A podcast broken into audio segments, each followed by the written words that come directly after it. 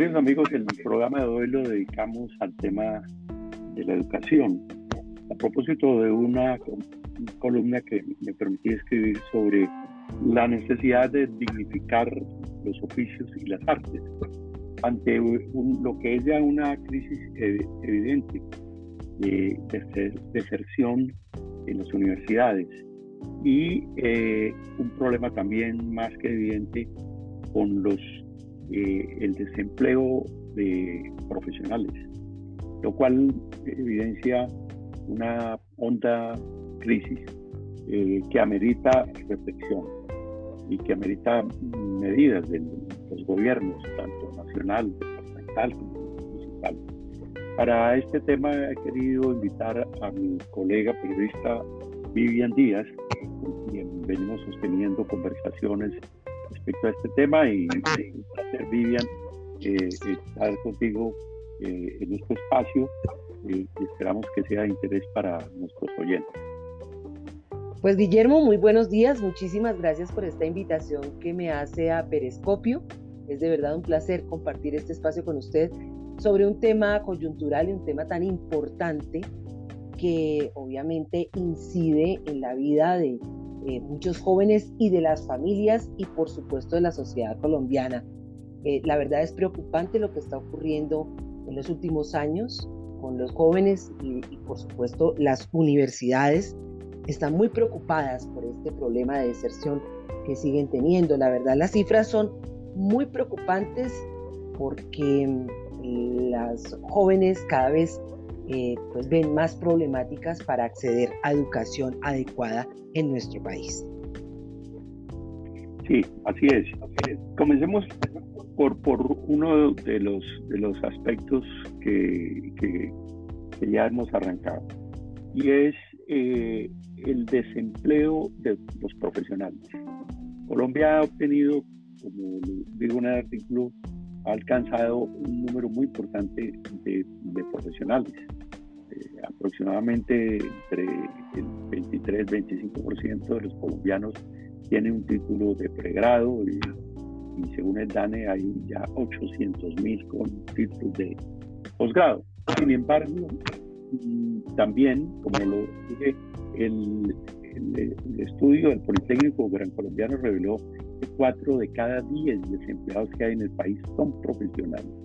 Eh, ahí uno podría preguntarse qué es lo que está sucediendo. Si es eh, un, problema eh, de la economía que no absorbe esta mano de obra o si hay un problema de pertinencia, que es lo que dicen los expertos. Y es que lo que los profesionales que están produciendo no son necesariamente los profesionales que eh, bueno, pues tiene, este es un tema que tiene varias aristas, Guillermo.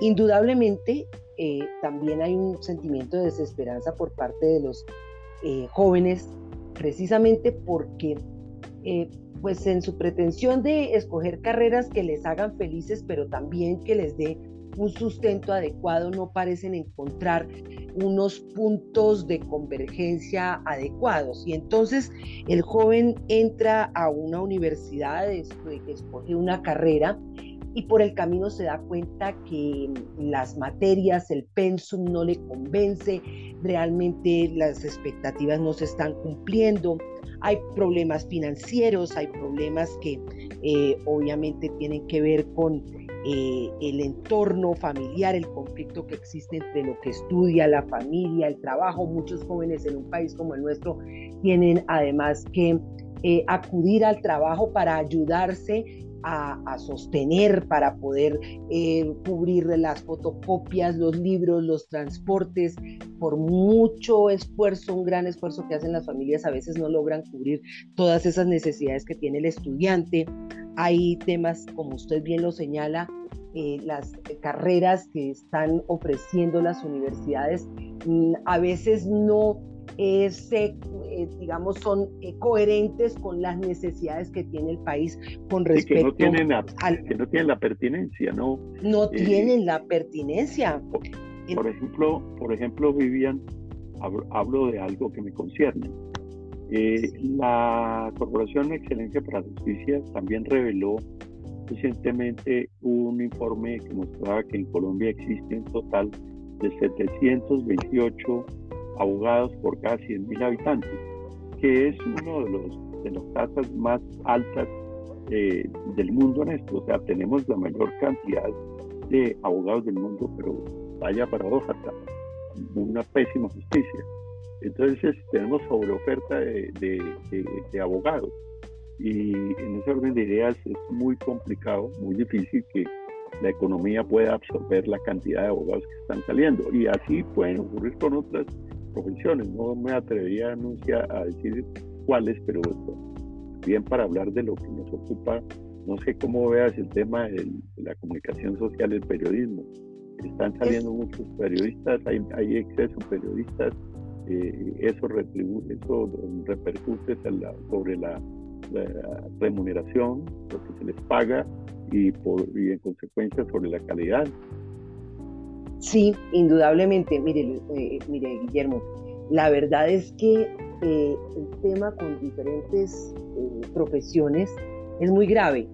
Usted señala a los abogados, también señala a los comunicadores sociales y sin lugar a dudas hoy las universidades y, cada vez hay más eh, eh, sitios de educación universitaria en donde ofrecen carreras como el derecho, la medicina, eh, la comunicación social y los espacios reales para que esos jóvenes que salen graduados de esas profesiones encuentren un empleo, pues no son muchos. En el caso de los comunicadores sociales, la cuestión es mucho más grave porque no tenemos unos medios de comunicación, unos grandes medios de comunicación que estén dispuestos a absorber precisamente esa cantidad de universitarios que están saliendo graduados en esa profesión, pero tampoco hay unas preparaciones en paralelo para que esos profesionales determinen que pueden escoger otra vertiente de la comunicación, porque es que hay muchas cosas en las que pueden desarrollarse.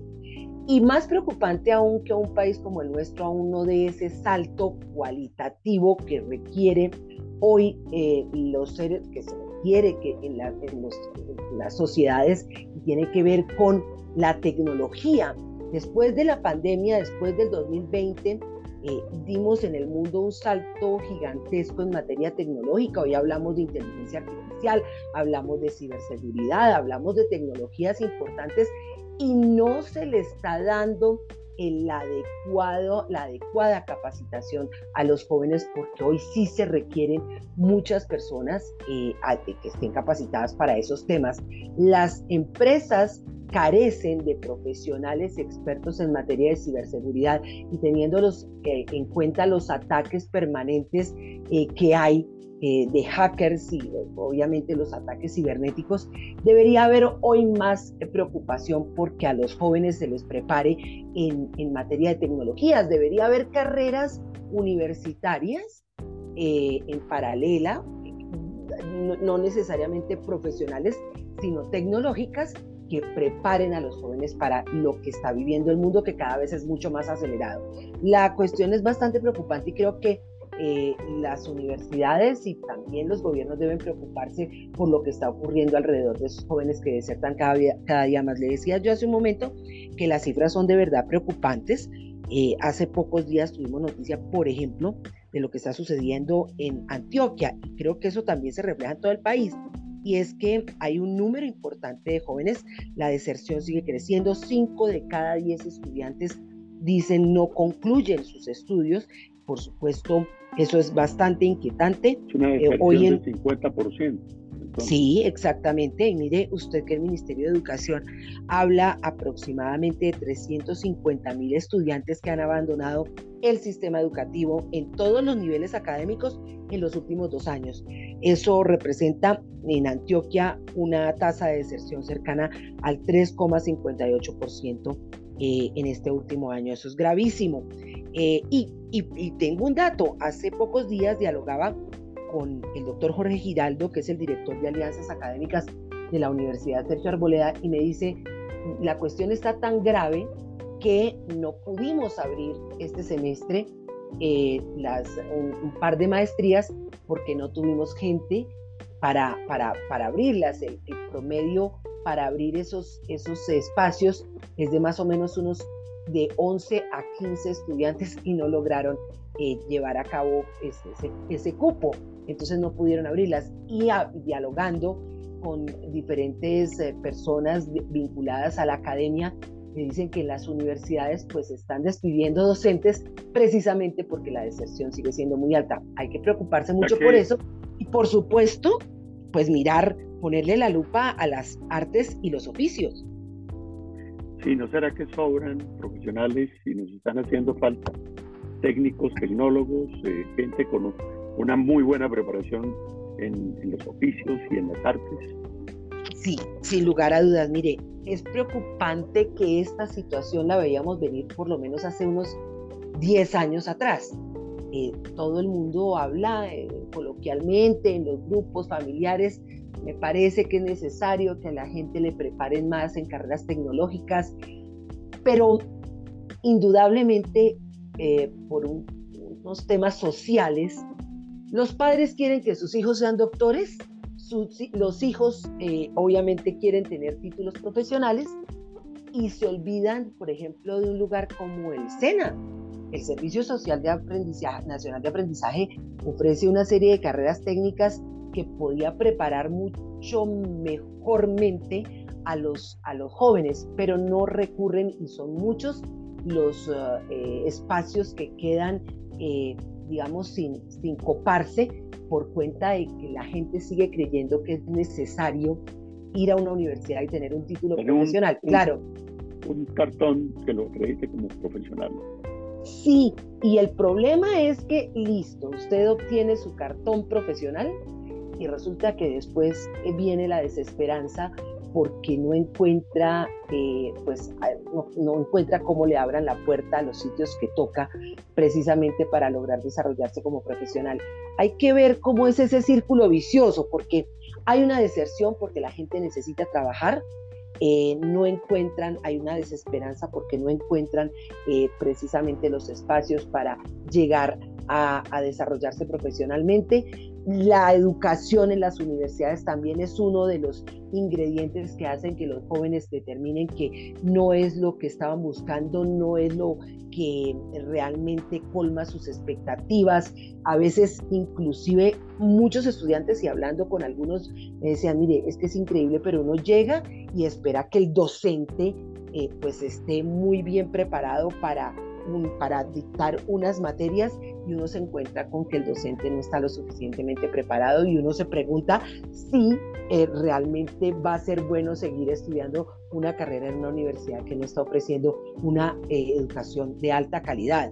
Entonces hay un círculo allí que habría, al que habría que ponerle muy bien la lupa para saber realmente cómo darle solución a las diversas problemáticas que se presentan y por las cuales los muchachos hoy desertan y también ver cómo eh, incentivar a los jóvenes a optar por las artes y los oficios que que hoy parecen eh, ser, digamos, eh, subvaloradas, pero que pueden llegar a ser un buen asidero en un momento dado para un joven para lograr desarrollarse, ser feliz, porque lo que busca un profesional también es escoger algo que le haga feliz, pero por supuesto también en donde se desarrolle, lo apoyen, que el país tenga claro que eh, debe apoyar a esos jóvenes que dedican su vida en un momento dado a las artes y los oficios. Bueno, Vivian, pues creo que esta es una, una introducción, una primera aproximación al tema. Vamos a seguir eh, profundizando sobre estos aspectos. Son muchas las aristas, como tú bien lo señalas. Hay diversidad de, de ángulos que van desde la pertinencia a la calidad y que tiene que ver también con las vocaciones y con la necesidad de que la sociedad en su conjunto mire de una manera diferente, valore mucho más a quienes desarrollan eh, actividades vitales para que la sociedad funcione mejor, como son los oficios, las técnicas, y, se reencuentre también con parte de sus identidades, como son, por ejemplo, la orfebrería, la joyería. Hablábamos, escribo en ese, en ese artículo, uno de los tesoros más grandes que tiene el país es eh, el tesoro Quimbaya, que está en en, el Museo eh, de América en Madrid y, bastaría ver también el Museo del Oro para encontrar estas personas, estos indígenas no fueron a ninguna universidad y qué tesoro que hicieron. Tal vez lo que hay que hacer es que las universidades comiencen también a variar su oferta y aproximarse a esto desde otra perspectiva. A todos los amigos y a Vivian, muchísimas gracias. Eh, ya estaremos con un nuevo episodio de Periscope. Buen día. Guillermo, muchas gracias por la invitación y por último dejar una reflexión es que toda la sociedad debe vincularse, debe tomar conciencia de la situación que está viviendo el país y la que están viviendo los jóvenes y por supuesto apoyar esos artes y oficios que hoy muchos escogen porque ven ahí eh, una buena manera para desarrollarse profesionalmente, económicamente y hacerle un aporte al país. Así que muchas gracias por...